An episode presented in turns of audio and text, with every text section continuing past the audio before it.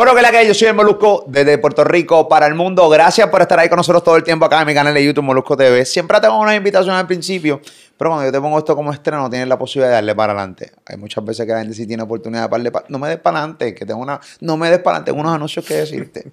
Bien importante que me sigas en mis dos nuevos canales de YouTube. Bien importante, tengo que anunciarlo. Estos son mis dos nuevos canales. Molusco Comedia y Cortos de Molusco TV. Abajo en la descripción están los enlaces. Tú entras ahí, pap, y me sigues en mis dos nuevos canales de YouTube. Y también es importante seguirme en el playlist de Spotify. Se llama Molusco TV Playlist. Los palos, los éxitos, todo lo que está pasando ahora en la música, ahí está metido. Y siempre acepto sugerencias.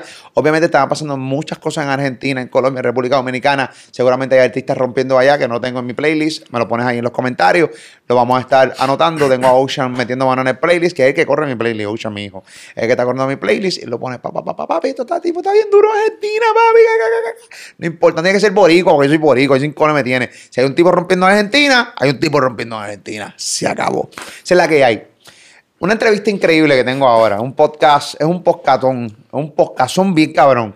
Porque este, y es la única mala palabra que diré, eh, y lo prometo, eh, porque se me olvidó. Eh, y siempre pues respeto a la gente que va a ver este tipo de contenido.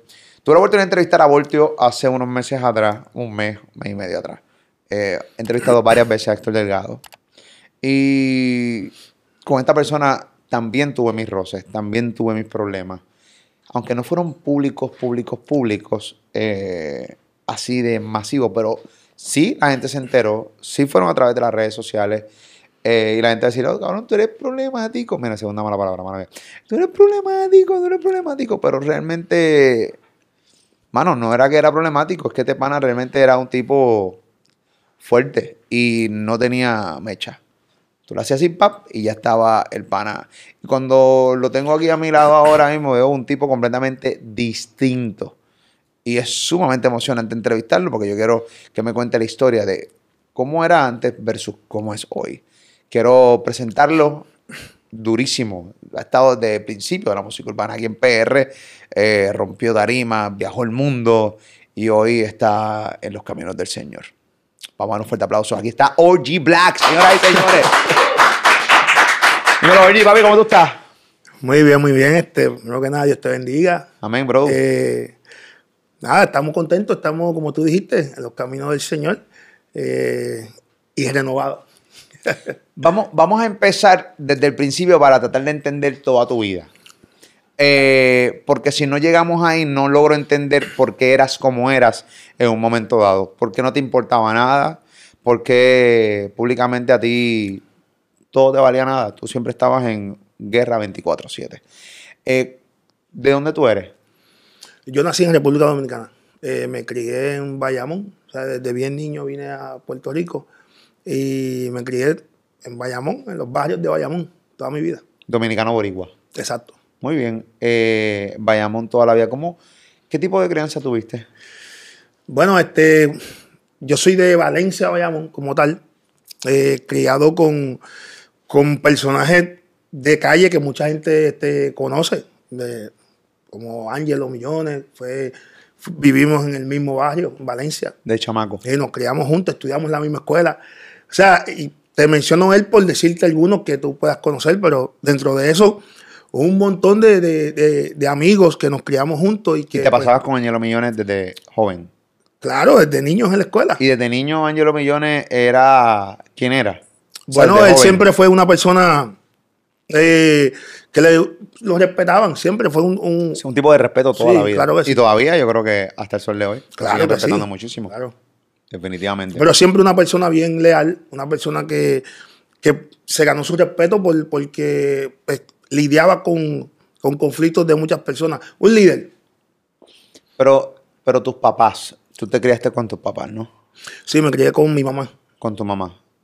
¿Y cuánto, no tuviste la presencia de tu padre? Eh, sí la tuve, lo que pasa es que él estaba casado, él seguía viviendo en Santo Domingo y venía en ocasiones.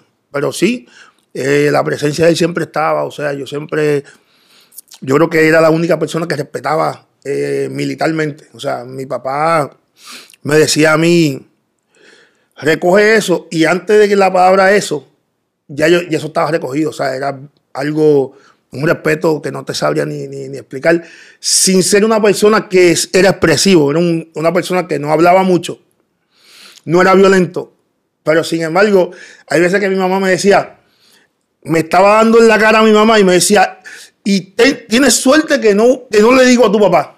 Y yo, pero díselo si él no me hace nada.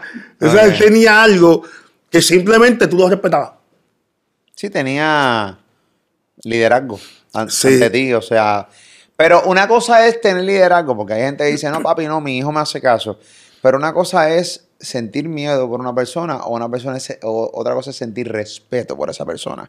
O sea, yo te hago caso porque yo te respeto. Exacto. Yo no, yo, yo no te hago caso porque te tengo miedo. Y hay muchas veces que hay, hay padres que crían Con a, miedo. a los hijos con miedo. Y tu hijo siente miedo por ti, no respeto. Son Exacto. cosas di- completamente En el caso mío de mi padre era respeto. O sea, mi papá, de hecho, lo respetaba mucho todo el mundo. Yo diría prácticamente, sin ser una persona que, que influyera el miedo. Entonces, en un punto de mi vida yo quería ser como él hasta que llegó a la crianza y empecé a ser como mis amigos.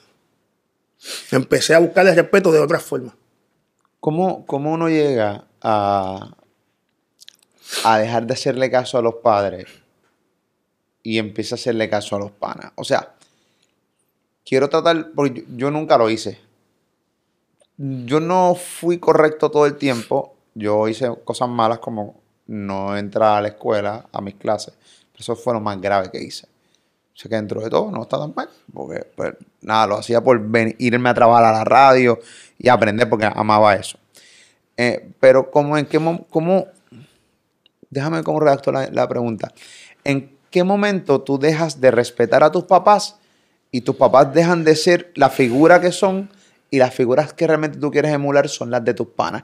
¿En qué momento, en qué edad ocurre eso y por qué ocurre? Bueno, realmente nunca he dejado de respetar a mis padres, pero sí empecé a influirme por cómo vivían mis amigos. Sí, dejarte O sea, influenciar. A veces tú no conoces la conducta de cómo crían a una persona, pero te dejas llevar del resultado. O sea, cómo tú te manejas. Y me gusta que tú eres un tipo liberal, tú eres una persona que no le hace caso a nadie, que no tiene problemas, que te respetan en la calle, que tú llegas a la hora que tú quieras, que tú sales para donde tú quieras. Pero realmente yo no sé lo que pasa en tu casa. Yo no sé los conflictos que tú tienes. Entonces, lo que queremos es el resultado, pero no el proceso. Claro. Entonces, si yo quiero ser como tú, yo quiero ser como el resultado tuyo, pero tengo que pasar por lo que tú pasaste. El proceso. Entonces, yo no sé tu nadie proceso. Conoce, eh, nadie conoce ese proceso. Y, pero, ahí, ahí pero- es donde nos equivocamos. Definitivo. Porque quizás el resultado tuyo yo lo estoy imitando, pero no pasé por tu proceso, significa que yo estoy equivocado porque yo no tengo esa plataforma. Entonces, hay veces que voy a tomar decisiones imitándote a ti, pero no realmente voy, a tener el resultado tuyo. Porque no tengo ese contenido que tienes tú que te hizo llegar a eso. A mí me hizo llegar a eso tú. Más a ti no te hizo llegar tú, te hizo llegar unas situaciones. Entonces ahí nos equivocamos. Por eso es que no debemos, obviamente, buscar que nuestra imagen sea alguien que tú no conoces su background. Pero empezaste a hacer cosas malas de chamaco. Eh, bueno, empecé a, a- a- a sentirme independiente, empecé ¿A beber. ¿A qué edad? Wow, yo estaba bebiendo como desde los 14, 13. Wow. Desde las escuelas nos llevábamos el vino Richard. Mi hija tiene 13 años, mi hijo tiene 16. A esa edad ya tú estabas al Ya garete. estábamos viviendo. A mí me empezó lo de la música bien temprano. Yo empecé a cantar ya a los 15 años, estábamos cantando.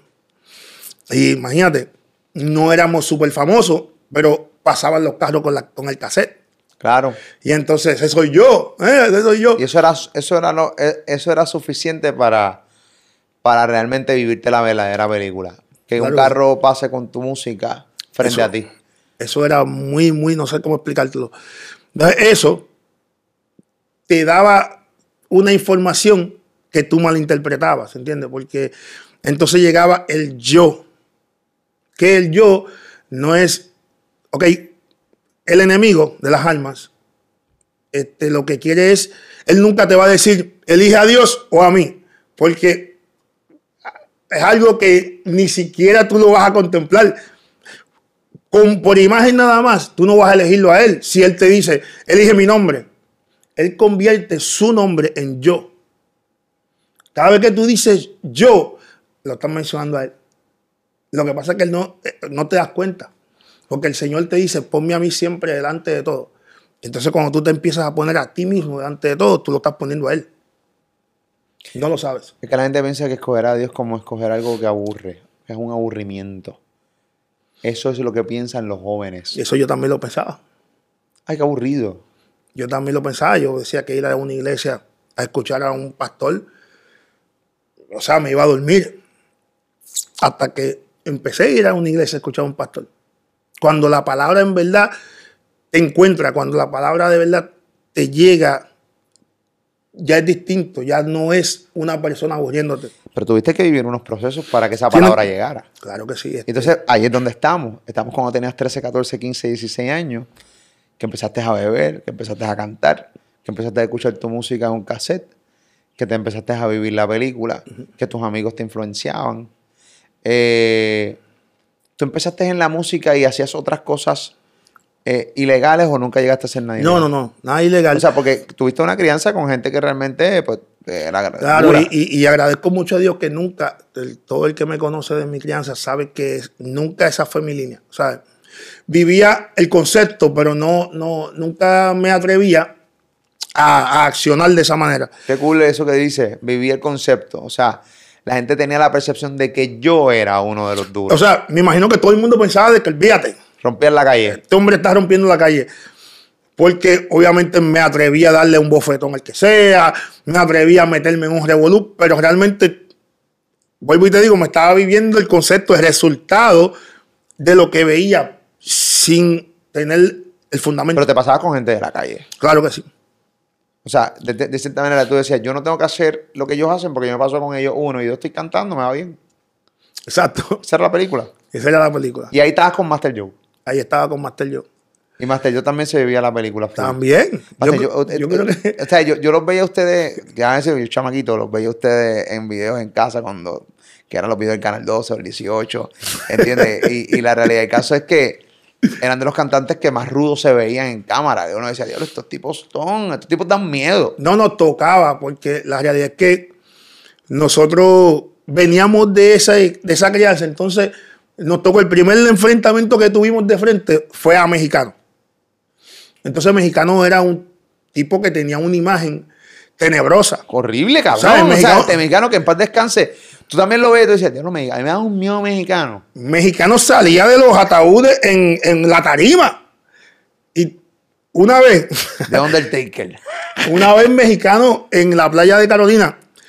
Habían como 40 guardias corriendo a mexicano antes de su presentación por toda la playa para arrestarlo.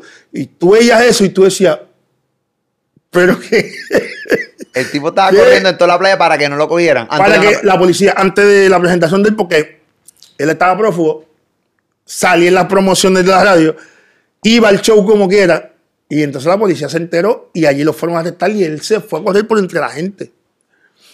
Tú te puedes imaginar. Lo cogieron. Lo cogieron, pero la muy que montó ahí. O sea. Si hubiera, si hubiera habido redes sociales en aquella época, eso hubiera ido tan viral. No, eso era viral. Tan viral. Entonces, tuvimos un problema con Playero. Mexicano era artista de Playero. Nosotros también lo éramos, pero ya habíamos, nos habíamos separado. Y Mexicano, nosotros estábamos en la emisora con Coyote. No, que Playero, que es esto. Cuando está llamando el público, en una de las llamadas es Mexicano. Y Mexicano le dice a, a, a Coyote, Coyote, oye Coyote, que le voy a decir a ti una cosa. Dile a los que están contigo ahí que le voy a dar cinco minutos para que le pidan perdón a mi cardalito playero o yo me voy a aparecer en la emisora. Y Coyote se fue a pausa comercial y nos dejó eso ahí. Les dejó el peo y se fue para la casa. Porque Coyote es el señor ah, paz. No fui, sí, no, pero nos fuimos a pausa. Coyote me dice, ¿qué van a hacer? Tiene cinco minutos, cabrón. estábamos asustados. ¿Te asustaste? Me asusté. No me esperaba. Pero, te asustaste. Porque estaba en Pero no lo demostraste. No lo demostré, hice más. Cuando vinimos de la pausa, que Coyote, no sé si era pileando, dice, wow, eh, estamos aquí en un momento en donde el pueblo está esperando una contestación. ¿Qué van a hacer, muchachos? Yo, disculparse no está mal. Pero discul- disculparse con, con Playero, ¿por qué? Porque estábamos hablando mal de Playero. Están descojonando a Playero. Estábamos, Eh, olvídate, estábamos estaban- puestos para Playero. Están bien puestos para Playero. Él no sabía por qué pasó, pero sentía que tenía que defender a Playero. Nos amenaza de esa manera públicamente, o sea, nos emplazó. Hace tiempo estaban los beepers. Exacto. Todos los del barrio mío mandando mensajes. Le metieron las cabras. No, ah, lo echándole, echándole tierra usted, Cuando, sí, cuando, cuando, leña al fuego. Cuando volvimos de la pausa, nosotros dijimos, mira, es verdad porque Playero no canta. O sea, le estamos tirando a una persona que no se puede defender. Pero de hoy en adelante, le vamos a tirar al puerco de mexicano que él. Soltamos el micrófono y nos fuimos corriendo de la emisora, pisado el carro. ¡Ah! Sí, porque ustedes dicen, Él viene para acá. vamos a tirarle fango, pero nos vamos corriendo porque y, y pisados se fueron. Y, oye, hasta que no vimos el peaje de Bayamón, no le quitamos el pie al acelerador. Nadie supo eso. La gente vio la valentía que demostramos en la radio, pero no sabían que había detrás. Valentía. La- Porque dentro de ustedes estaban embarrados. Estaban en barra, yo estuve como semana y media sin salir de casa. ¿Qué pasa? Mexicano se dio cuenta de eso, de que, no, ¿sabes? Porque los rumores. Empieza en todas las tarimas que iba a hablar de las madres de nosotros. Y todo el mundo enseñándonos los audios. Hasta que llegó un momento que yo dije, no, pero entre él diciendo eso y los de mi barrio montándonos de que, hacho, papi, ustedes son unos zánganos. Llegó el momento que me tiré para un concierto que estaba mexicano y le caí encima. Andando- él estaba como con 40 y yo estaba solo. Y me le tiré encima, pan, ahí mismo que se formó un revolú, nos separaron y yo quería que me separaran también. Pero hice revolú, allá vino pero le poquito el metiste un difunto. puño o algo así. O sea, o Me le tiré encima, no, no le di ni un puño. sea, tú quieres hacer, eh, darte a respetar. El Llegaste. revolú, lo apreté, lo agarré por el cuello. Ahí vino Coquito, el difunto, este, jaló. ¿qué es lo que pasa? Que aquí no van a pelear. Pero ya yo hice mi parte, ya, ya yo me Ya atreví. aparecí. Ya yo me atreví. ¿En qué tarima fue esa? Eso fue en Carolina. Carolina, Bayamón. Eh, Yo, mira, yo estoy cagado y eso pasó hace años. ¿Qué pasa? El mensaje le llegó a él, lo recibió, entonces ahora era él quien empezaba a tener temor de nosotros. Porque entonces ya yo iba a todos los sitios a intentar hacer lo mismo. A suerte, porque de verdad yo no, si el hombre venía con un corillo, que una vez sí lo hizo, por poco nos matan en Ponce. Ay. Otro sitio donde el Señor me, me salvó y yo ni sabía que me estaba salvando. Quiero que me cuentes esa historia, pero pues termina esta. este, me le aparecí en los sitios, en los sitios. De hecho, hubo una vez que fui a un party de él, eh, había un rumor que él tenía un tatuaje de, de una virgen, de, de Jesucristo y la Virgen, teniendo relaciones. Wow. Y yo fui al party y le quité la, le hice quitarse la camisa. Le dije, quítate la camisa, que si tú tienes eso en tu espalda, aquí tú y yo vamos a tener un problema. Se la quitó. No, era te- no tenía nada, no, no tenía nada. Pero había un, me recuerdo que había un fanático que gritó, ah, son abusadores, porque el party fue en Bayamón. So, veían como que yo me estaba aprovechando que estamos en Bayamón. Claro. Yo le, le tiré la camisa al fanático y dije, toma, tú eres fanático de él, ya tienes para que la huelas todas las noches. Y mexicano creo que se fue sin camisa allí. O sea, ya eran abusos de parte de nosotros porque sabíamos que el hombre no quería un problema, porque a raíz de lo que yo me había atrevido a hacer, él retrocedió. Entonces, mientras más me bebía con corillo de gente que sí se atrevían a hacer daño, él me acreditaba a mí. O sea, volvemos. Tú cogiste valentía por varias razones. Primero, porque tenías un corillo detrás. Que Claro te que vaqueaba. Pero la primera vez que lo hiciste, tú fuiste sin corillo, tú fuiste solo. Solo. Me resulta, Pero te arriesgaste, pero que, te, que te dieran lo tuyo, full. me arriesgué. De hecho, no todas las veces me salió. Más adelante te voy a decir porque me salió con él, me salió con Tempo, que también tuvimos problemas y también eh, a nivel de, de sensaciones, porque nunca tuvimos así mucho lirical, pues también salimos bien de esa guerra. Pero cuando llega la guerra con Héctor, ya Héctor conocía el background que venía. Héctor el father. Exacto. Y ya Héctor lo que hace es que me espera con un corillo de 50. Y me prendieron en una discoteca. ¿Te dieron una prendida? Sí, me dieron una prendida. Pero dura. Sí, sangre, ¿sabes? Dura. Otro sitio donde el Señor me. ¿Pero por qué te la dieron? ¿Simplemente llegaron, pan, te la dieron? ¿O tú te pusiste guapo? No, no, no. Este, hubo un problema entre Don Omar y Yaga. Yaga es mi compadre, el padrino de mi hija. Lo criamos juntos, De Yagimaki. Yagi Maki. Ya lo conozco. Don Omar en una tarima había dicho que si Yaga cantaba, él se iba. Pues Don Omar, pues obviamente, una figura en el momento bien fuerte. El promotor le dice, mira, este, Yaga, te voy a pagar, pero quiero que, necesito que te vayas. Wow. ¿Entiendes? En la frustración, Yaga, yo estoy en otro party en Ponce. Ese party fue en Guayama. Yo estaba en Ponce. Yaga me llama. Frustrado, que es cierto, que lo que le hizo Don Omar. Y yo, ¿de verdad te hizo eso? Acho, es que esa gente, te estoy diciendo que tienen una película. Ya tú sabes, yo estaba en mi viaje. Hablando Siento- con Yaga. si- Siento que te escucho en aquella época. Porque era hasta otro body language. Era una cosa, yo me imagino tú, pero con Ah, fuego por dentro. Con fuego. Hablando con Yaga, llega Don Omar y esto. Y yo le dije a Yaga, mira, ¿tú sabes quién acaba de llegar aquí? El party que yo estoy. Sí, ¿aquí? Don Omar. Tranquilo, déjame eso a mí. Pues yo directamente donde Don Omar, que es cierto, lo empujo, empezó a decirle, mira, que es cierto. Don Omar era artista de Héctor. Héctor era mi amigo. Pero viene Héctor y me dice, mira, chico, pero, ¿sabes? Bájale. Y yo le dije, mira, una pregunta, ¿tú eres el él? Porque a mí me enseñaron que si yo le meto al vaqueo, yo, no tengo que hablar con, con el, el tezángano. Héctor se ofendió con eso, no me dijo nada. A última hora yo parecía que salí victorioso de eso, pero Héctor llamó a un corillo que es cierto. Entonces la semana después yo tenía un party en San Juan Reggae. En donde creo, hasta ahora creo, que me contrataron ellos mismos. Ese party apareció de la nada. Te hicieron la cama. Sí. Un rancho bravo. Cuando llego allí, me dicen que iban a aprender, mira esto, eh, iban a aprender a mí a vivir hasta y a Wisin. A vivir hasta se lo avisan, se va. No llegas antes de llegar. Se lo dicen a Wisin, también se va. Me lo dicen a mí, pero me quedo.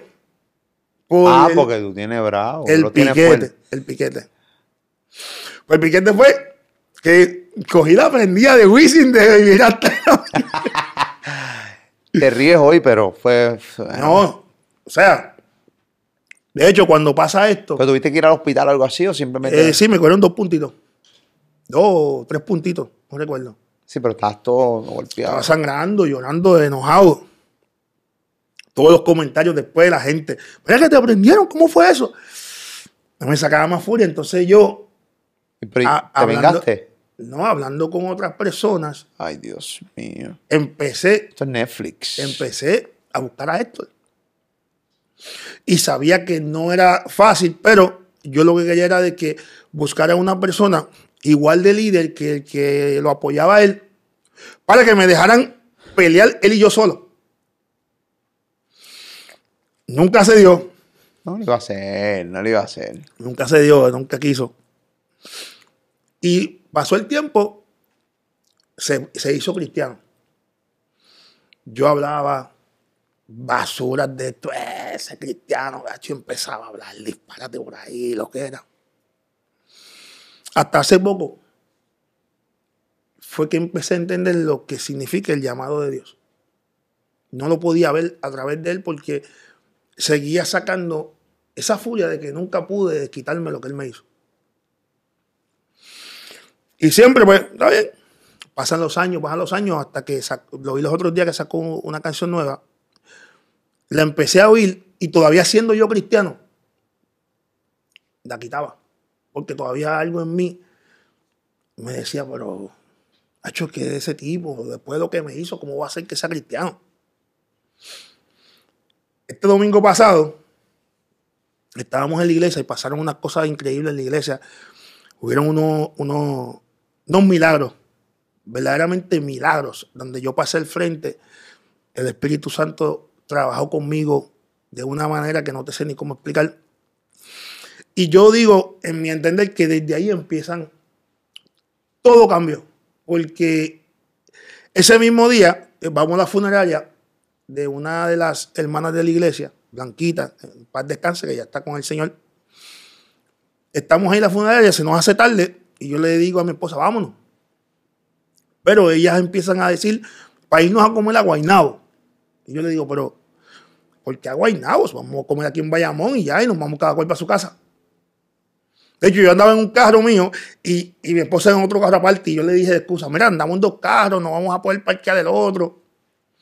Le digo al compañero mío, le enseño así el juego, de, la final de NBA, mm. hago así, vayamos para allá, mira el juego, vamos a ver el juego. Hasta que ellos van al pastor y entonces yo le seguí diciendo a Sammy, mira, el juego. El pastor va donde y me dice, mira, me emplazaron las mujeres, vamos a tener que ir un ratito. Obligado fui allí. Estamos comiendo, elegimos una mesa que no era cerca de donde pedimos la comida. Mira, pero vamos a sentarnos allá. No, allá vamos a quedarnos aquí. Llega Héctor.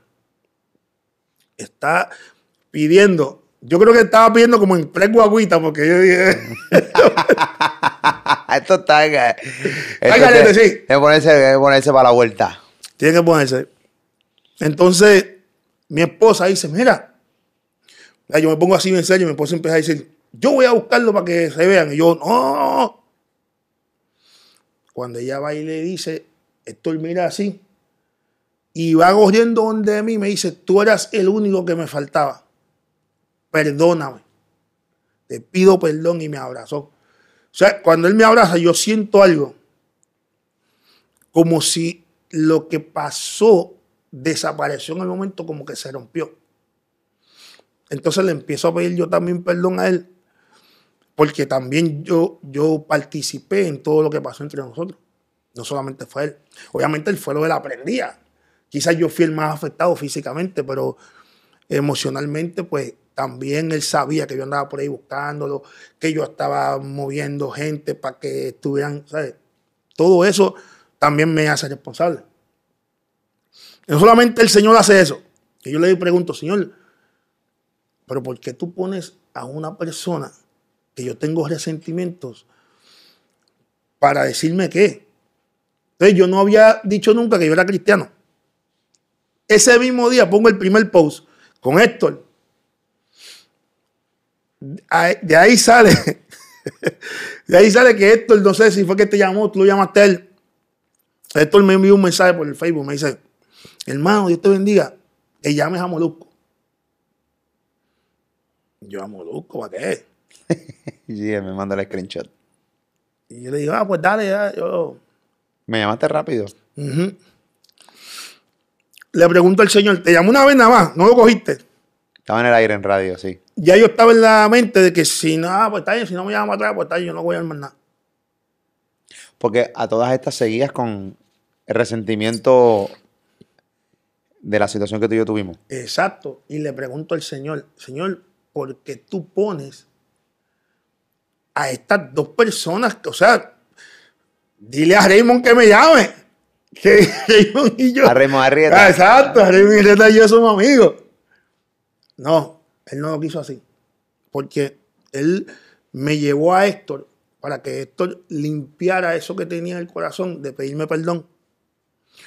Y no solamente se quedó ahí, te trae a ti para yo pedirte perdón a ti.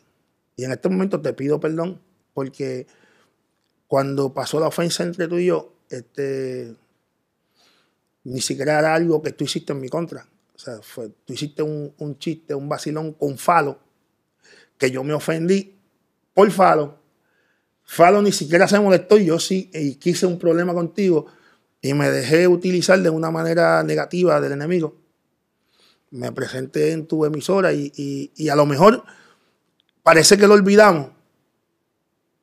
Pero nunca después de ahí, con que nos dimos la mano, ni yo volví a una entrevista tuya, ni tú me volviste a hacer una entrevista a mí. O sea, posiblemente sí quedó algo que aunque no lo estemos viendo, se sembró. ¿Entiendes? Y, el Señor, que lo sabe todo, que no olvida nada, quiso que eso se limpiara, porque Él está trabajando conmigo y sé que contigo también. Y esas cosas Él necesita que se limpien. Por alguna extraña razón, eh, tengo muchas entrevistas de, de historias de personas que estaban en un mundo secular y me encanta escuchar las historias de, de cómo de una vida horrible que tenían, cómo se han ido convirtiendo en una gran vida, que van en los caminos del Señor y, las tengo aquí. Yo llamé a Voltio random porque entendía que, que debía conversar con él. Y tu historia de Héctor Delgado, Héctor el Father, es similar a de Voltio, cuando hablan del odio, cuando hablan de que no querían saber de él. Es una. Y los que no han visto ese podcast de Voltio, les digo que lo busquen de Yo lo vi, tremendo, tremendo. Eh, es un podcast eh, memorable dentro de este canal. Y te escucho a ti y recuerdo como si fuera ayer cuando hablé contigo, tus insultos y todo lo que pasó.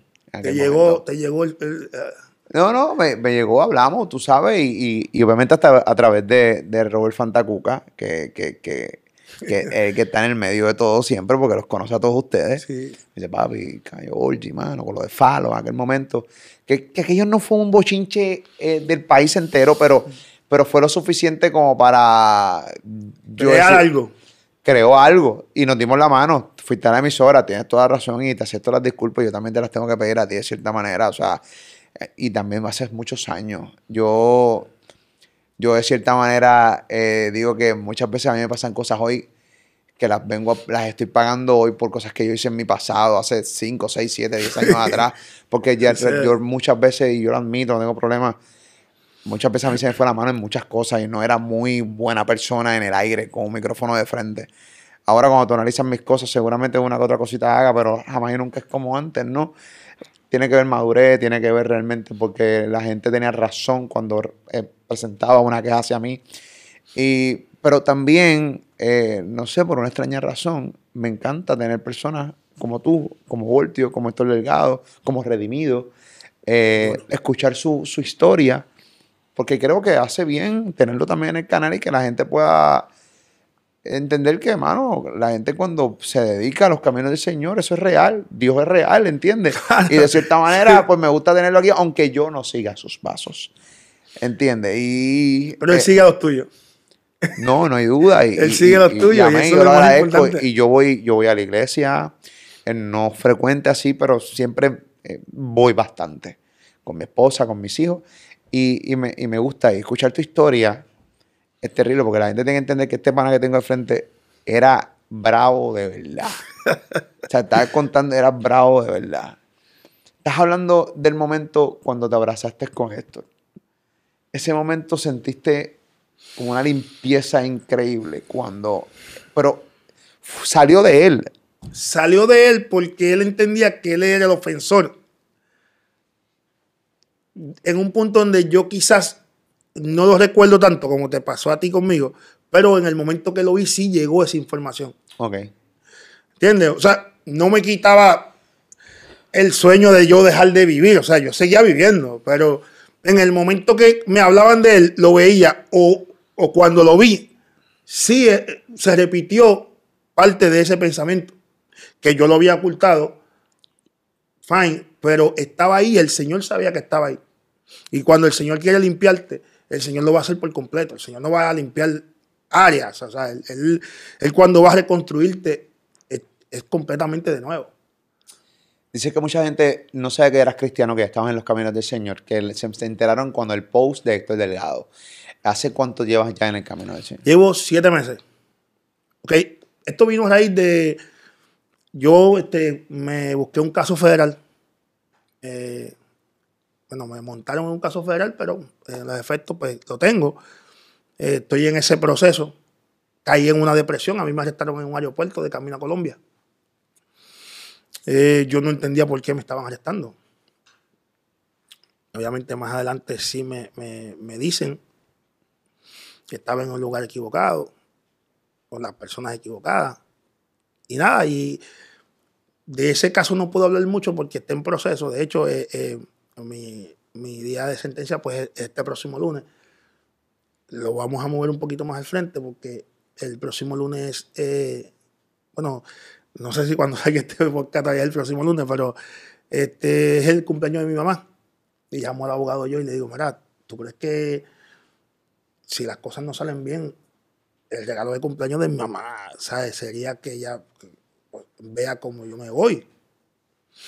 Eh, tengo derecho a que sea presencial y entonces eso me da un, espacio más de tiempo. Claro. Y nada, y estoy pasando por ese proceso. Caigo en una depresión. Todo el mundo me quiere llevar a la iglesia. Ah, están orando por ti. Yo no lo veo que es lo apropiado porque yo estoy en una depresión. O sea, yo estoy buscando soluciones dentro de mí. Contestaciones. Pero voy a la iglesia, que está al lado de mi casa, cerca de casa. Este, cuando llego a la iglesia, escucho palabras y todo eso, me empecé a interesar. Pero estuve de los siete meses que te digo que estoy en la iglesia, los tres primeros meses salía de la iglesia y me iba a beber con los panas míos para abajo. Me refugié en el alcohol. es como salir del gym y meterte en los chinos a comer. Exacto. O sea, yo siempre he sido una persona que ha tomado, pero con el proceso que te explico, me estaba tomando una botella de whisky diaria. Wow. ¿Qué pasa? Sigo oyendo la palabra y un día como que me da remordimiento, estaba solo en un licor. Pido un trago, lo pongo ahí en la mesa, un par de gente me saludó y eso, y le digo, Señor, yo sé que estoy mal porque acabo de salir de tu casa y estoy en este lugar. Ayúdame a que poco a poco yo vaya dejando esto y me concentre más en ti. Poco a poco yo, lo, yo voy a poner de mi parte. Cuando digo eso con mi boca, ese trago no me lo pude tomar. Y después de 27 años tomando alcohol prácticamente todos los días, Llevo cinco meses que no me tomo ni, ¿sabes? No, no paso por el lado ni a una cerveza. De ahora para ahora el Señor me lo quitó. Que prácticamente podemos decir que tú estabas casi alcohólico, ¿no? No, más allá de alcohólico. Alcohólico estás tú. Yo estaba en, lo que viene después. Todos los días, beber todos los días alcoholismo full. Y el que me conoce sabe que si me veía, siempre me veían con un trago. Y entonces cuando yo siento que ya no tengo ganas de beber, empecé a hacer así. Señor. Qué rápido. No, pero, o sea. Sí, pero. Voy a hablar con el pastor. Y él me dice: Escucha al Señor que el Señor te va a hablar. Yo, pero el Señor me va a hablar. Todos ustedes dicen eso, el Señor me va a hablar, pero cómo te habla a ti, qué es lo que dice. Ay, padre. Cuando el Señor, lo que yo entiendo que es el Señor te habla es cuando en tu interior empiezan a llegar cosas a tu mente que no vienen de ti, que tú sientes que no eres tú. Y me dice el Señor, tienes que empezar por ti, por tu cuerpo. Tienes que empezar a entender que todas las partes de tu cuerpo, ninguna se parece pero todas se necesitan. Los ojos no se parecen a los pies, pero si los ojos se cierran, los pies tropiezan. Cuando tú entiendes eso, tú lo vas a trasladar a tu familia. Vas a dejar de jugar a tu hermana, vas a dejar de presionar a tu esposa, a porque todos son un cuerpo y cada uno funciona diferente. Cuando lo entiendas en tu casa, lo vas a llevar a la iglesia. Cuando lo entiendas en la iglesia, lo vas a llevar a tu comunidad.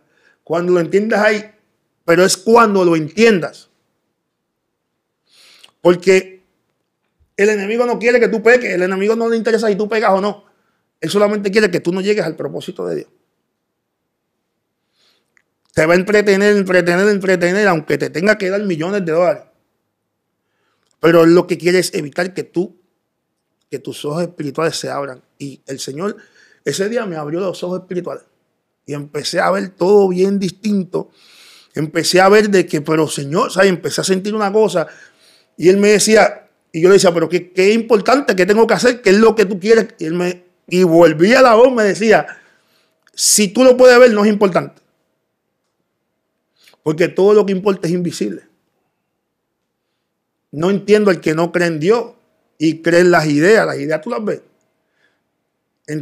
no crees en Dios, pero crees en la respiración. Tú no la ves. No crees en Dios, pero crees en los sentimientos, en el miedo. O sea, nada de eso tú lo ves. Todo eso es espiritual.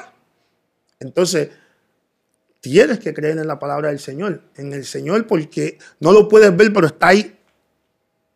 Entonces me empecé yo a imaginar yo caminando y esta guerra encima de mi cabeza, ángeles, demonios, y que cuando yo tomo una decisión, lo que estoy es dándole a favor a uno o al otro. Si tomo una mala decisión, ganan los otros. Si tomo una buena decisión, pues el Señor va en victoria. Wow. Antes de, llegar a la iglesia, eh, ¿cómo era tu relación con Dios? O sea, ¿cómo, cómo realmente era esa relación uno y dos si, si, ni, tan siquiera creías en Dios? Mira, yo estoy criado en, en el Evangelio. Sea, mi abuela, gracias a Dios, pues murió siendo cristiana. Pero yo me perdí de todo eso. Porque empecé según mi situación, según mis circunstancias, pues en eso creía. Si yo estaba bien, pues yo creía en mi chavo. Si yo estaba mal, pues yo creía en que me lea la baraja y me diga que voy a estar bien. Después, si, si no está ese, creía en un santo. Si no creía, o sea, yo estaba perdido. Yo, de hecho, empecé a seguir a, a Cristian Casablanca, que habla un montón de lo que era. Y creía en lo que estaba diciendo. O sea, estaba bien, estaba... Y ahora, cuando escuchas a Cristian Casablanca. Oro por él. Para que no diga lo que dice. O para que deje que entre la información, Porque él dice cosas lógicas, en, humanamente lógicas. El problema es que esto no se trata de lo humano, porque lo humano es lo que tú puedes ver. Si a ti te llega una idea, ¿de dónde te llegó? no puede ser que me digas que de mí. No, si tú ni siquiera sabes si te ibas a levantar hoy. Tú te dormiste anoche y eso tú estabas a suerte. para que sepa, yo todos los días me acuesto pensando en si yo no me despierto mañana. Yo todas las noches pienso en eso. ¿Sí? Sí, sí. Tiene que ser por, otras cosas que, pero esta entrevista no es mía, eh, es para ti, pero, pero sí, todas las noches a veces yo me acuesto y digo, ya, bueno, si yo me despierto mañana. O sea, que tú entiendes que no tienes el control de eso. No es que no lo tengo. O sea, yo, yo, yo realmente puedo hacer ajustes en mi vida, que lo estoy haciendo bajando de peso y eso, para tratar de despertar todos los días. Pero eso eh, no, tengo control de eso. No, tú no tienes. Nadie, lo tiene. Lo tiene el Señor. Nadie lo tiene. Dios lo tiene.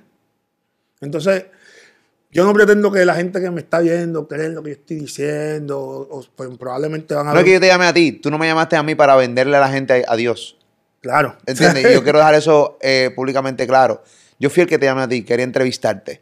Pero más que por nuestro revolú, que realmente a mí me parece que es lo menos importante de este podcast a mí para mí lo más importante de este podcast eres tú como ser humano, porque cuentas las guerras que tenías al principio de este podcast y de repente ver cómo hablas hoy, cómo eres hoy, cómo es tu línea de pensamiento. Yo te llegué a escuchar en entrevista y decía, este tipo está a lo loco. Estaba a lo loco. Y por eso no te invitaba a ningún lado, porque la realidad del caso es que yo... ¿Para qué te voy a obviamente yo en la radio no tengo el control de las entrevistas. Yo tengo control de las entrevistas aquí en YouTube. En radio yo no las tengo. Claro. En radio las tiene, pues, obviamente la emisora, porque ese programa no es mío. Y lo digo también públicamente para que la gente sepa. No es mío. Yo tengo, a mí me pagan por crear un contenido. Yo soy dueño del contenido de las entrevistas, no. A mí me ponen las entrevistas. Entonces, pero en el caso muchas veces, yo decía, hermano, para entrevistar a, a Black, ¿qué trae OG Black en el plato? No trae nada. Lo que trae es una mala vibra. Claro. Muy mala vibra. Y así era. Pero estoy sentado contigo aquí y te lo estoy diciendo no para que te sientas mal, no, para que te sientas bien. Porque tu vibra desde la primera llamada que tú y yo tuvimos hasta ahora que te tengo de frente es completamente distinta y lo mismo sentí con Voltio.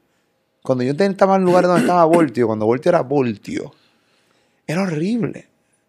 Entonces yo decía, ya, hermano, esto era, o sea, tienes éxito musical, tienes éxito económico, pero tu vida realmente no es No, no. cool.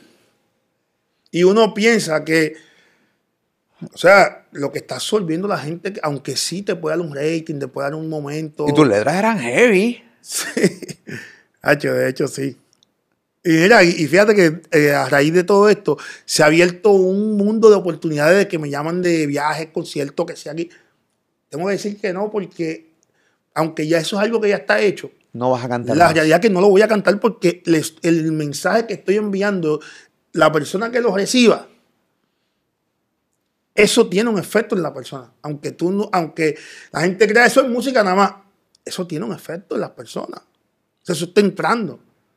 Y eso transforma, como lo mismo que la palabra del Señor te transforma, una palabra negativa también. O sea que tú me quieres decir a mí que las personas que defiendan las letras de las canciones hoy, las defienden simplemente porque les deja dinero. Claro, eh, yo no, no estoy para criticar a nadie, porque obviamente yo no puedo juzgar, yo vengo de hacer eso. Claro. Pero si me pides mi opinión, he entendido que, que todo lo que tú permites que entre va a tener un efecto. De las puertas del, del alma so- son los, los oídos y los ojos. Todo lo que tú ves se programa. Todo lo que tú oyes se programa. O sea, cuando llegamos al mundo, llegamos vacíos. Tú no sabes ni decir, ah, a medida de tu vida, o sea, a lo largo de tu vida, todo lo que tú dejas que entre por los ojos y por los oídos es lo que forma quien tú eres. Por eso yo llevaba siete meses en la, en la religión, ¿saben? En la, en la iglesia, y no quería hablar con nadie, porque quería escuchar las personas correctas, porque me quería instruir. O sea, yo quería ser quien rechace esto o quien abrace esto. Pero no quería mezcla, no quería un montón de gente hablándome. Pues elegí mi pastor. Le dije, te voy a escuchar a ti.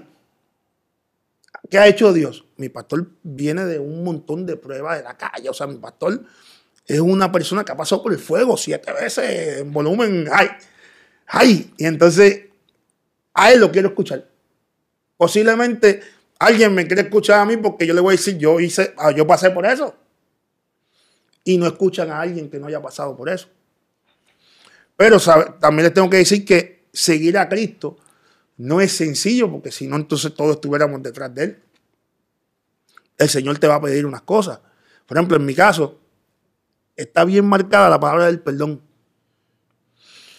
Es obvio, porque yo vengo toda una vida haciendo daño a personas, lastimando, que a lo mejor yo no lo veía así, porque todo el que me conoce a mí tiene la impresión de que yo soy una persona humilde. Pero es que lo tienen mal equivocado, porque humilde no es bregar bien, no es ayudar a nadie. Humilde es ponerte en el lugar del otro. Cuando tú eres humilde es porque tú te sabes poner en el lugar del otro. Lo aprendí hace poco. Y entonces, lo primero que me manda el Señor a hacer, aparte de, de pedirte perdón a ti, que gracias a Dios ya lo hice, Tranquilo. es llamar a mi ex esposa. Es una persona que he tenido 20 años de conflicto. No pude ver bien la crianza de mis hijas porque era algo, o sea, cuando te hablo de guerra, es guerra. Eso salió muchas veces en la coma y problemas con ella y todo. Pero el Señor me pone, tú tienes que llamar a esa persona. Ya, si llevamos años sin hablar, ¿para qué? Ya eso se quedó ahí. Una mañana dando vueltas en mi casa en la sala, 30 mil vueltas. Le había pedido el número a una de, mis hijas, dame el número de tu mamá. La llamo. Y le digo, ¿cómo está? Buenos días. ¿Quién es? Eh, Adolfo. Es que hace un silencio. Wow. Yo le dije, mira, yo te estoy llamando porque yo sé que nosotros tuvimos demasiados problemas. Y sé que si los tuvimos es porque yo tengo una versión de esa historia y tú tienes una distinta. Yo cancelo la mía. Yo por tu versión, vengo a pedirte perdón. Y no sé si, lo, si me vas a perdonar, pero te voy a pedir perdón hoy y todas las veces que la necesites hacer. Mientras yo hablaba con ella, ella se había montado en su agua y iba de camino a mi casa. Cuando llega al frente del portón, hago así que... Cuando me empezaron los nervios, porque, ¿sabes? Una cosa es que te estoy llamando, pero otra es que tú viniste ahí. Llegó llorando y me dijo, tú, tú tienes que decirme eso, que yo quiero verlo. Nos sentamos en la sala y le dije, perdóname. Y aparte de pedirte perdón, te agradezco que mis hijas son unas profesionales. Y lo hiciste sin ni siquiera contar con mi participación. Porque económicamente aporté. Pero eso no es lo necesario. Así es. Cuando ella me perdona, mira esto, porque el Señor, el Señor a veces yo digo, pero, ¿en serio? Todo fine, ella me perdona me empiezan a decir en la iglesia que yo me tengo que casar porque estoy fuera de base. O sea, estás bien, estás cool. O sea, tú estás con tu esposa, déjame parar. Tú estás con tu esposa, es ex esposa. Ex esposa, sí. Pero tú tienes otra esposa hoy. Sí. Y, y, y, pero, ¿y tu esposa estaba en la casa? Estaba en la casa, de hecho, ella, ellas una vez pelearon en un tribunal, que eso salió Ay, en la mi noticia. madre, pero, entonces me pero ¿hace cuánto tiempo tú llevas? Déjame tratarle. ¿Cuánto tiempo tú llevas con tu esposa actual? 16 años, ¿Y con tu ex esposa estuviste cuánto tiempo? Muy poco. 8 años. Ocho años, ok. Y tú sentaste a tu esposa con la que tuviste guerra toda tu vida, que es la mamá de tus nenas. Eh, Yo no eh, la senté, se sentó ella porque llegó a casa. Claro, claro, sí, se sentó ella, pero tu esposa estaba en la casa cuando ella llegó. Estaba en la casa. Y, y ella estuvo también ahí. Estuvo ahí también. Entonces, ¡Wow! se formó ese, ese ambiente en la sala. ¡Wow! Pido perdón, obviamente, cuando ella me empieza, se empieza a expresar, va a decir cosas que mi esposa pues no debería escuchar porque, pero, háblame. ¿Qué tienes por dentro? Empezó a decir gracias. El- los conflictos tuyos y míos, tú los olvidaste, pero para mí parece que fue anoche. Yo no he tenido vida a lo largo de estos años. Y tú ni lo sabías. Yo me quedé así impresionado. De hecho, se pidieron perdón entre ellas dos porque habían peleado varias veces. Se va, me sentí un alivio, pero eso no queda ahí. Como me tengo que casar oficialmente, el Señor se lo, lo- lo- lo exigía. El Señor me pone en el corazón que hable con mi ex esposa para que sea la madrina de mi boda con mi esposa, que ellas no se llevan y tuvimos 20 años de conflicto. Pero Gibla, tú quieres complicar tu vida todo el tiempo. Dios Oye, mío. pero no soy. Ah, no, no, tú eres el Señor. Se me olvidó. Sí. La, la llamo Acabado de pedirle perdón. a los varios días. Ah, sí. Pero demasiadas emociones juntas. Demasiada. Me digo, mira, eh, tú sabes, yo me tengo que casar. ¿Te gustaría ser la madrina de nuestra boda? Ella lo sintió como un insulto. Yo me imagino, ¿entiendes? Como que, pero que, ¿sabes? Un relajo. ¿Qué tú quieres hacer? ¿Sabes? Habló ella con mi esposa, pusieron de acuerdo y aceptó. Llega el día, pues nos casamos. Va mi hija y van mis nenes. Yo tengo dos con la anterior, con la ex, y dos con mi esposa. Tienes cuatro hijos. Ujú. El que nos está casando, pues cuando ya van a firmar, dice, no, este, es- ellos tres son tus hijos, sí. Ah, pues mira, este, la madre para que, y bueno, déjame explicarte. La madre de ella es ella, y ella es la madre de el, El pastor. el juez, sí, el que nos El- casó, el hace así. Puso cerrado. Wow. la iglesia, cerró la iglesia. Papi, no, yo no voy a orar con esto, yo voy de aquí. Así actuó el Señor. O sea, Wow. Entonces yo he puesto como bandera el perdón. Porque el perdón te limpia y rompe cadenas. O sea, el, el enemigo siempre ha, ha querido vender el perdón como una humillación. Si tú pides perdón, te estás humillando. Pero es porque no quiere que tú lo hagas, porque como yo puse en el post de esto, el perdón es una herramienta del Señor para liberarte. Es como la humillación, cuando el Señor dice, si tú vienes humillado ante mí, Él no está diciendo que te va a pisar y te va a escupir, como se ha vendido la humillación. La humillación es cuando tú vienes convencido y arrepentido de que estuviste mal. Yo quiero, yo quiero entrar en un tema que aunque es complicado porque ya pasó, pero quiero que eh, salir de duda. Tú llevas 16 años casado con tu actual esposa. No casado. O sea, no, pero viviendo, no. eh. Bueno, sí, ya eh, es tu, es esposa, aunque no era legalmente ni ante Dios ni nada por el estilo. Ya es tu esposa. Eh, yo quiero que tú me hables de qué te llevó a hacer una película pornográfica. Bueno, es que no hice ninguna película. O hubo un Se video filtró, tuyo. sí, porque O, o pensaste hacer. E- Eso, volvemos. Nunca tuviste la oportunidad de contar la historia verdadera detrás de ese video Exacto. eh, pornográfico que se regó y se fue viral. ¿Que hace cuántos años de esto? hace 25 años de eso. De ese video. Sí. O sea, no conocía a, a mi, a, mi esposa. O sea, eh, eh, sí estaba en, en los problemas con, La primera. Con la, sí, con ella. Eh, Con la madrina de tu boda de con hoy. la madrina de mi vida, de mi boda. Wow. Este, ¿Cómo te digo? Todo lo que cuando uno está mal influenciado, cuando uno estaba eh, sin saberlo, sirviéndole al enemigo, todo lo que te llega a la mente va a obrar para mal en tu vida. O sea, todo lo que bajo los efectos del alcohol y, el, y vacilón, lo, lo no fue algo que se hizo para publicarse. Lo grabamos con, o la muchacha y yo, lo hicimos. Ella lo tenía en su celular. Eso fue en Miami. Ella va a audicionar En tu teléfono. Hace. eh, en ese tiempo en el teléfono. O sea, no habían redes sociales, pero ya estaban los teléfonos. ok. Ella va eh, a audicionar para algo de, de Playboy o no sé, de, de algo así. O sea, esa fue una persona que yo no tenía ninguna relación con ella de, que, de comunicación ni nada. Eso surgió un día y ya. Todo fue, para ese tiempo no se enviaban, pero el- eh, yo tenía el tele- un teléfono de los que no grababan. Ella tenía uno de los primeros iPhone, el uno, y grababa.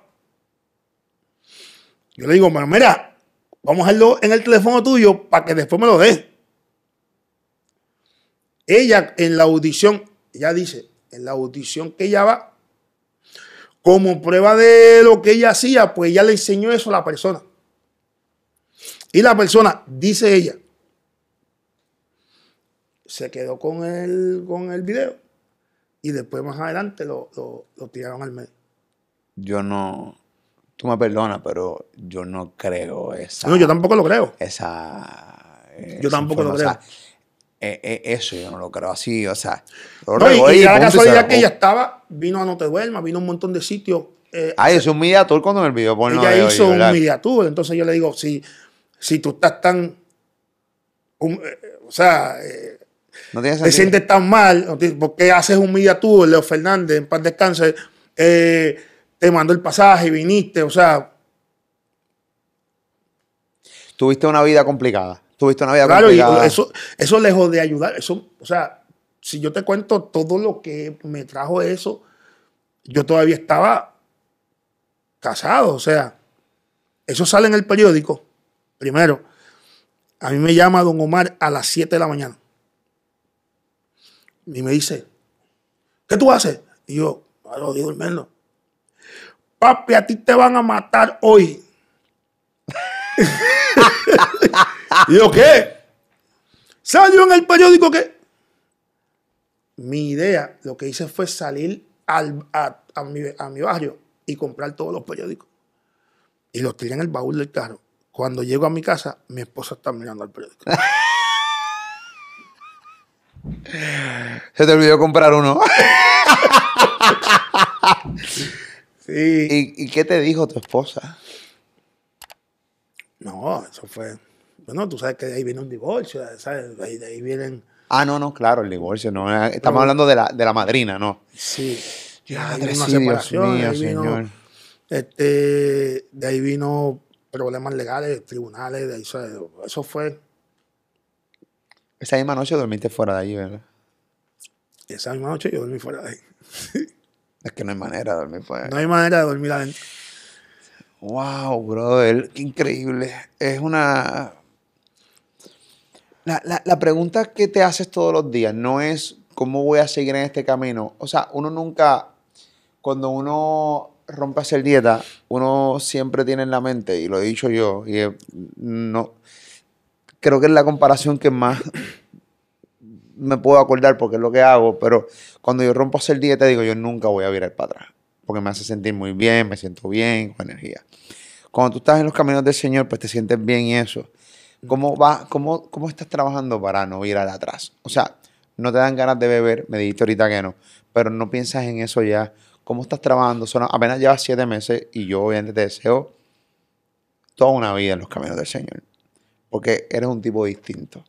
Y es maravilloso, porque además te, te hace ser, te, hace, te hace ser el hombre que realmente siempre seguramente quisiste ser.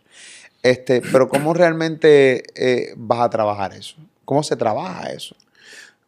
Precisamente así como se trabaja, no lo voy a trabajar yo. Porque todo lo que yo trabajé en mi vida me llevó al desenlace que tuve. Soy yo le he entregado mi vida completamente y el control de ella al Señor. O sea, literalmente yo no quiero hacer nada. O sea, yo quiero que Él maneje mi vida como Él quiere y la lleve a donde quiera. O sea, lo que tú me ves haciendo dentro de un mes, eso lo hizo el Señor. ¿Y cómo te vas a ganar la vida ahora? Este, Él va a proveer. O sea, ahora mismo, Wow. ahora mismo estoy viviendo de los ahorros míos, porque no estoy aceptando actividades. Estoy viviendo de los ahorros míos, de las regalías también. Eh, obviamente es un dinero que ya lo trabajé. Este, y él va a proveer. O sea, él, cuando tú empiezas a leer la palabra y tú empiezas a creer la palabra y a vivir la palabra, porque hay mucha gente que lee la palabra, pero va y hace otra cosa. Yo he tomado la decisión de que de vivirla. Y así es como va a ser. Cuando nos volvamos a ver, pues te voy a poder contar más cosas sobre Sí, él. porque estás virgencito en esto todavía. Claro, y todavía puedo vivir de, de- de lo, de lo que me he ganado, ¿entiendes? No, no he tenido la necesidad de, de entrar en pánico, pero va a llegar. De hecho, mira esto, yo, yo te conté ahorita el proceso que tengo legal, pero sin embargo las mejores cosas de mi vida me han pasado en este tiempo. Entonces yo digo, ¿cómo es esto? Yo debería estar desesperado, vuelto loco. Yo confío en él. Él me dijo, tranquilo, que si tú vas, yo voy contigo. Y para mí eso es suficiente para no desesperarme por la decisión que tome una persona. ¿Cuánto, ¿Cuánto podrías cumplir? Eh, de, de dos a tres años. O sea, ¿ya te declararon culpable o se va a ver el caso ahora? No, ya este hicimos, llegamos a un acuerdo, pero todavía hay unas conversaciones con otros, con otro, este, otras personas este, que, que tienen que ver con, sabe que todavía se puede, se puede este, cambiar porque tú llegas a un acuerdo, pero la jueza o el juez es- Acepta el acuerdo del es que al final determina si te, me- te puedan dar más. Es que o sea, eso va a venir de, de esa persona. Entonces, pues, yo puse mi caso en manos del Señor. Júzgame tú, tú sabes quién yo soy. Tú sabes que la suma de mis acciones en la vida no deberían darme ese resultado. Quiero que me hables esto y, esto y esta no es mi opinión, porque, pero sí puede ser la opinión de mucha gente, o la manera de pensar de mucha gente. Ajá. Yo creo que es momento de aclararlo. Y muchas veces la gente puede decir, ah, claro, te metiste en un caso, ahora te metes, ahora, ahora quieres habl- hablar de Dios. Ajá. Eh, obviamente tú me has demostrado que sí es cierto. Yo lo puedo decir yo. Claro. Pero la gente puede entender, ah, lo estás diciendo porque lo estás entrevistando. No, no, yo no estoy diciendo por eso, pero, no, eh, pero es para el que no me crea. ¿Cómo tú, qué tú tienes que decirle a las personas que piensen que te metiste en los caminos del Señor por tu caso federal? Le tengo que decir que es verdad.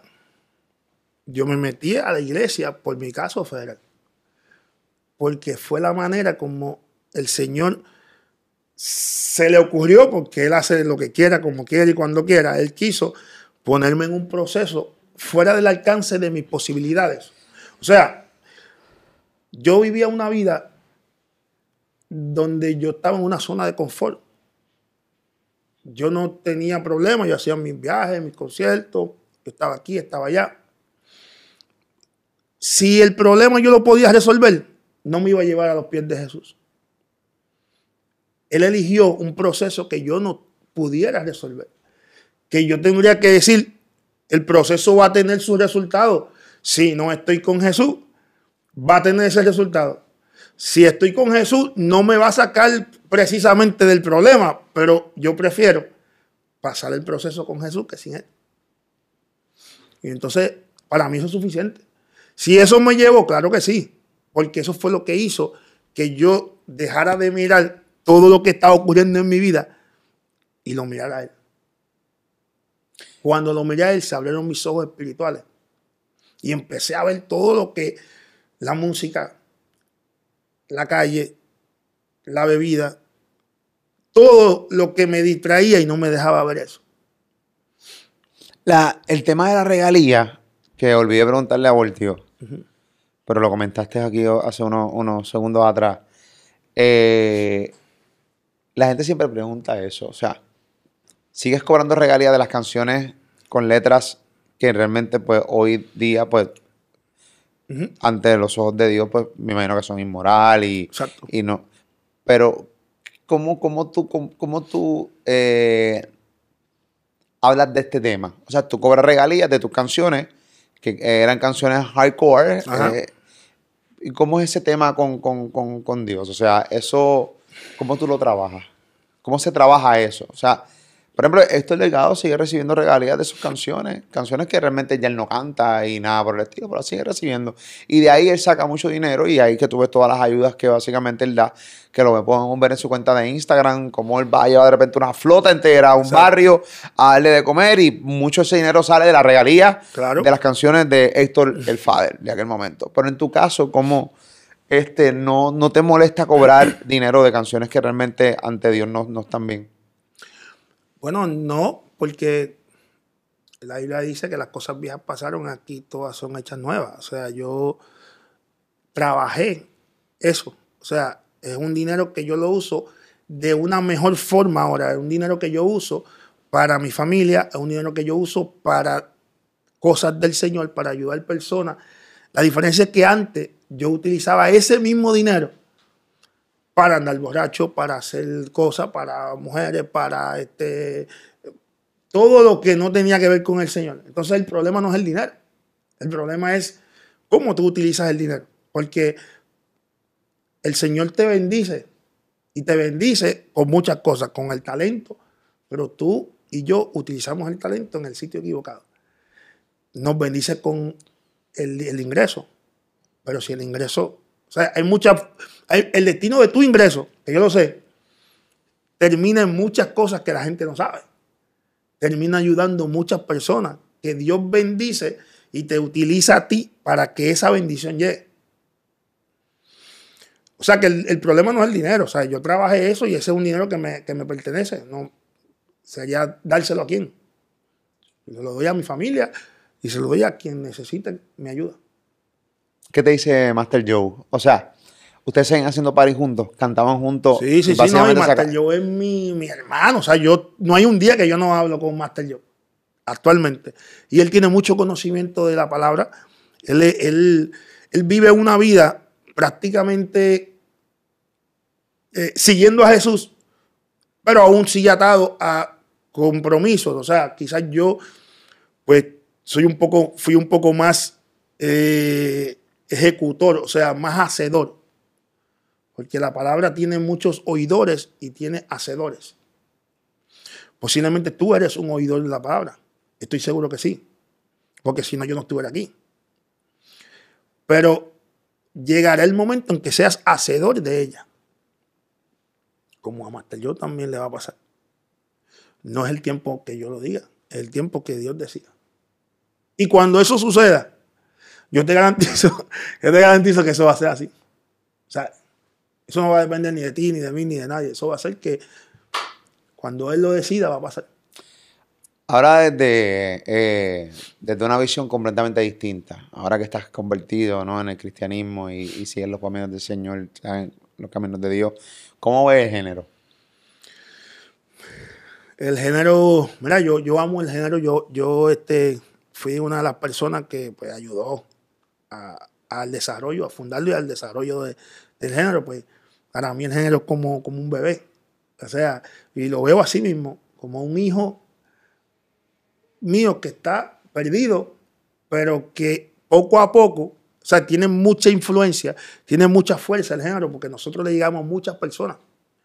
Y va a llegar el momento en que, en que poco a poco van a seguir saliendo. Yo no soy ni el primero y te garantizo que no voy a ser el último, porque el Señor se está moviendo, levantando una iglesia, levantando un- unos portavoces que lleguen, porque hay una movida que hizo el enemigo. ¿Cuál fue esa movida? El Internet, las redes sociales.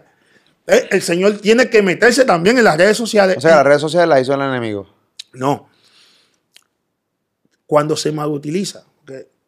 El enemigo no crea nada, él es creador de nada. Sí, porque en las redes sociales también hay personas que las utilizan para hablarle de Dios a la gente. Claro, y cuando lo utiliza también para encontrarlo a un primo tuyo Claro. y decirle te amo, pues eso O sea, es que las redes sociales no siempre hacen cosas malas. Hay muchas cosas buenas que se hacen en No, las muchísimas, es una herramienta Tú poderosa. decides realmente qué tú quieres, porque tú puedes controlar esas redes sociales 100%. Claro. Entonces, en las redes sociales, pues, los que mal utilizan las redes, como todo, en el género, el que mal utiliza el talento para dar un mensaje que es agradable a, una masa, pero que la realidad es que a veces uno mismo ni quiere decirle eso.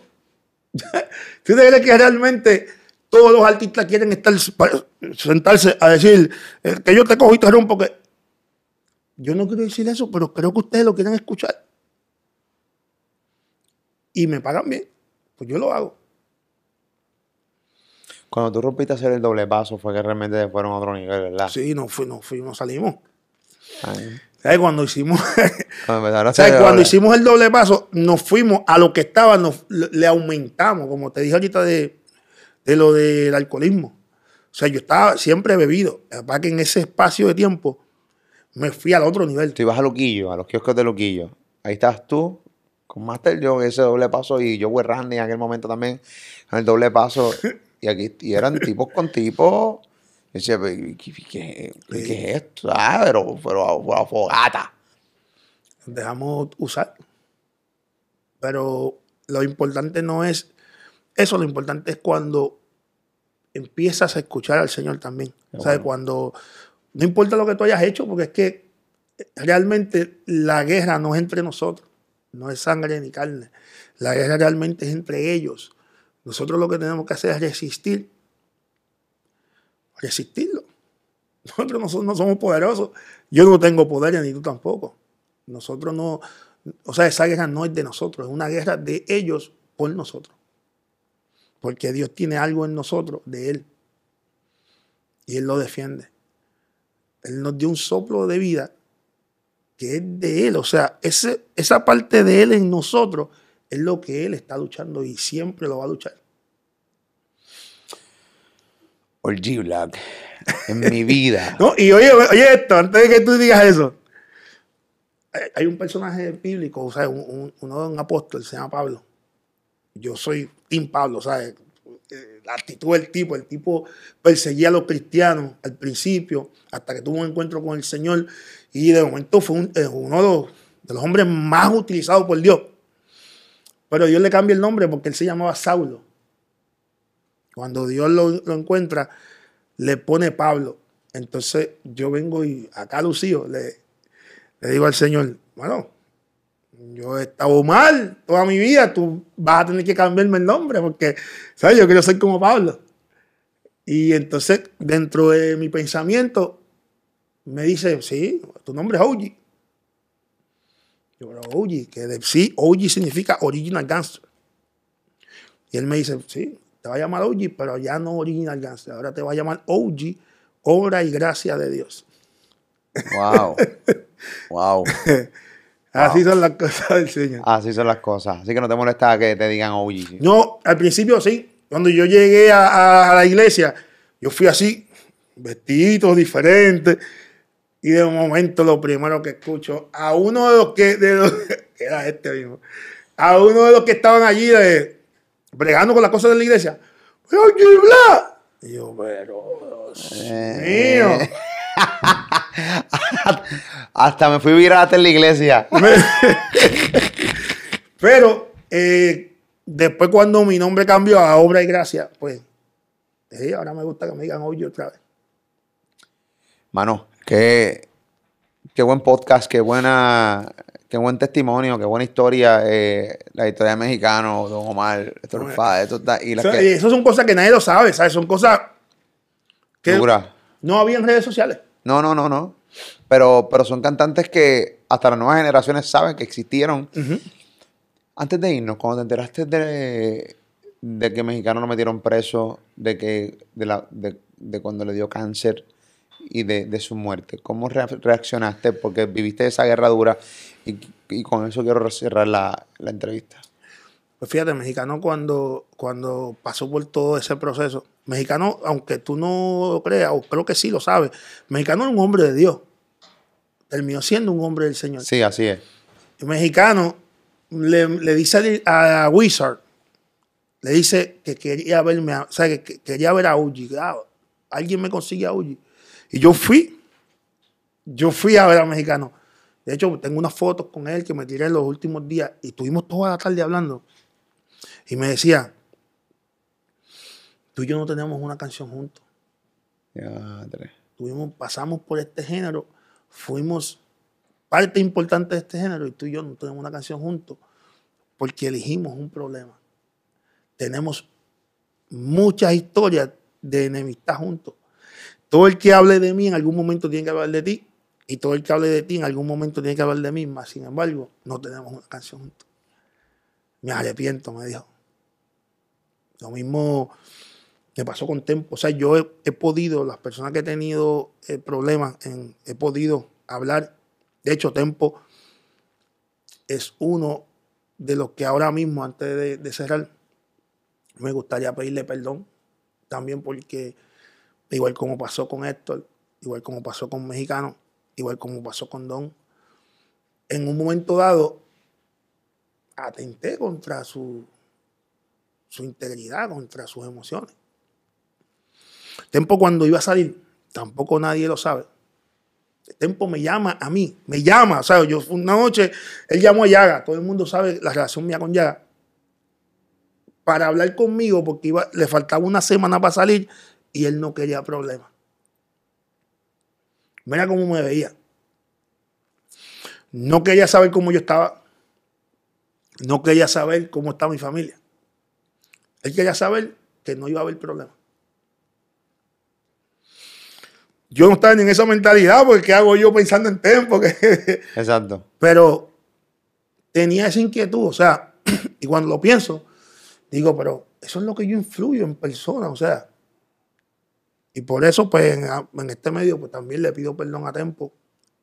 En verdad, pues, el pasado, pues, quedó atrás y, y, y- y el Señor, pues, me ha cambiado y sé que lo va a hacer con Él si no lo está haciendo. Y contigo, o sea, yo, todos nosotros somos este vasos del Señor que en algún momento Él va a utilizar para llenar a otro. Eh, Tempo y tú tienen algo en común. Es que los dos llegaron a la mega a caerme encima. Tempo también. Ahora, espérate un momento. ahora, ahora. Pon, pon la cámara para acá donde Molusco. No, no, tengo aquí, dame, este es mi cámara, tú este es mi tienes- la un mensaje que darle a la gente. Es que en verdad tú tienes.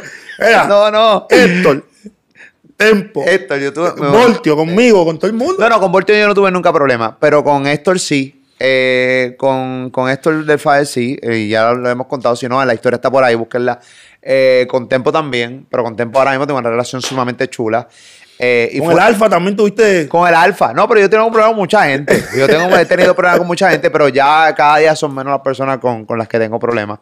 Este, gracias a Dios, ¿no? Porque también, oh, coño, uno para viejo y está cabrón. Y, yo- que- y- a- y ahora te, acá, a te emplazo ahora. Yo sé que la entrevista me dijiste que era mía, no tuya, pero No, no, métele. ¿qué tienes que decirle a cada uno? Obviamente, a lo mejor no los tenga todos juntos, pero en el- a través de estas cámaras todos sí te ven. ¿Qué tienes que Ah, bueno, no, en aquel momento se lo dije y se lo dije de frente también. En el caso de Tempo, eh, pues fue, él fue, realmente pues se equivocó, fue una parodia que íbamos a hacer. Él realmente se voló por el techo porque no entendía, estaba acabadito de salir y él no, Él como que no estaba acostumbrado a los, medios, a los lo- medios de comunicaciones después de 11 años preso. Él no, no sabía cómo se trabajaba eso ahora. Después cuando yo se lo enseño, dice, ah, era eso, qué chévere. De ahí hicimos una gran amistad. En el caso de esto del Fader, pues también, bueno, ahí fue, nosotros fallamos, fue que dijimos que él estaba regalando bo- eh, boletos para su concierto en el Choli. y entonces... Mira que ese- también tú tienes unos Tenía relados. 20 y pico de años, tenía 22, 23 años en aquel momento. este, y nada, cosas que pasan. Y en el caso tuyo, pues nada, me, me vacilé a, a Falo con, por lo de las tripletas, creo que era. Sí, mano, yo me ofendí mucho con eso. eh. y entonces, pues, eh, tú saliste por Falo, pero Falo incluso vacilaba con nosotros, porque Falo es, de, nos- de nosotros también, de Carola. Yo soy de Carolina. ¿Tú eres Carolina? No, tú eres Bayamón, Bayamón, Bayamón. Espérate, me ahorita Bayamón. Y, pero ya tú sabes, pero nada, me siento tranquilo y hoy día los entrevisto a todos. eh, y, le doy gracias a Dios por eso, ¿no? También. Y, y de cierta manera, para cerrar este podcast, um, eh, mano, eh, qué bueno que este podcast existió, porque la gente va a ver un- otro OG Black. Qué bueno que contaste lo de ahora, lo del OG, eh, que, que- que está brutal también. Eh, toda la historia, la confianza, porque de cierta manera nunca habíamos tenido la oportunidad de hablar nada. Nada, nada, nada. Nada, y- Nosotros y- nos cerramos las puertas de, de lado y lado. Nada, pero surgió este podcast y hablaste como si hubiéramos hablado todos los días de la vida. Mira qué increíble. y este podcast va a estar aquí por... No, siempre va a estar puesto ahí. Y eh, también quiero, antes de cerrar, este, estamos haciendo una obra en la, en la iglesia, el nuevo comienzo, y es para el 10 de septiembre. O sea, mira esto, la obra es el 10 de septiembre. Técnicamente yo no debería participar en ella, pero por fe, yo soy parte de la obra y invito a todo el mundo que eh, el 10 de septiembre nos acompañen en la obra. Vamos a estar haciendo algo bien hermoso para el Señor, para la gloria y la honra de nuestro Señor Jesucristo. Eh, por fe voy a estar ahí. Voy a, ¿sabes? Mi personaje hasta ahora no estamos ni buscando un posible reemplazo. Eh, y nada, los Es una obra de teatro. Una obra de teatro la vamos a hacer en vivo en, en la iglesia. Qué bueno. Eh, mi personaje me llamo Luis Pistola. Ok. Y nada, y, eh, quedan todos invitados. Vamos a estar haciendo este, promoción en estos días eh, a nivel de redes. Y vamos a estar tratando de buscar otros recursos para que le lleguen a más personas. Pero para que sepan, se llama eh, Ante su trono. Y voy a estar participando. Y voy a cantar por primera vez eh, en vivo ese día eh, una alabanza al Señor. A tu estilo. A mi estilo, que no lo cambió para nada, pero eh, es una alabanza al Señor que, que espero que edifique a, a muchas personas. Muy bien, caballo. Este, cosas buenas siempre para ti, brother. Que Dios te bendiga. Abrazo. Sigue rompiendo y ahora en los caminos del Señor. Gracias, gracias. Dale, papá. Gracias a Dios. Oye, Black, señoras y señores. ¡El clave boca! ¡Qué boca! ¡Bravo! Esa es la que hay. Tú comparte este contenido. Gracias por siempre estar en mi canal. Siempre tenemos contenido como este que te encanta, que edifica de cierta manera. Que a veces, muchas veces gente haga cosas que edifiquen. Créeme que este podcast te va a edificar full. Es un gran testimonio acá en mi canal de YouTube Molusco TV. Que te invito a que te suscribas a él y ya tú sabes que estés conmigo todo el tiempo ahí y que seas parte de él, ¿ok? Yo nunca me despido.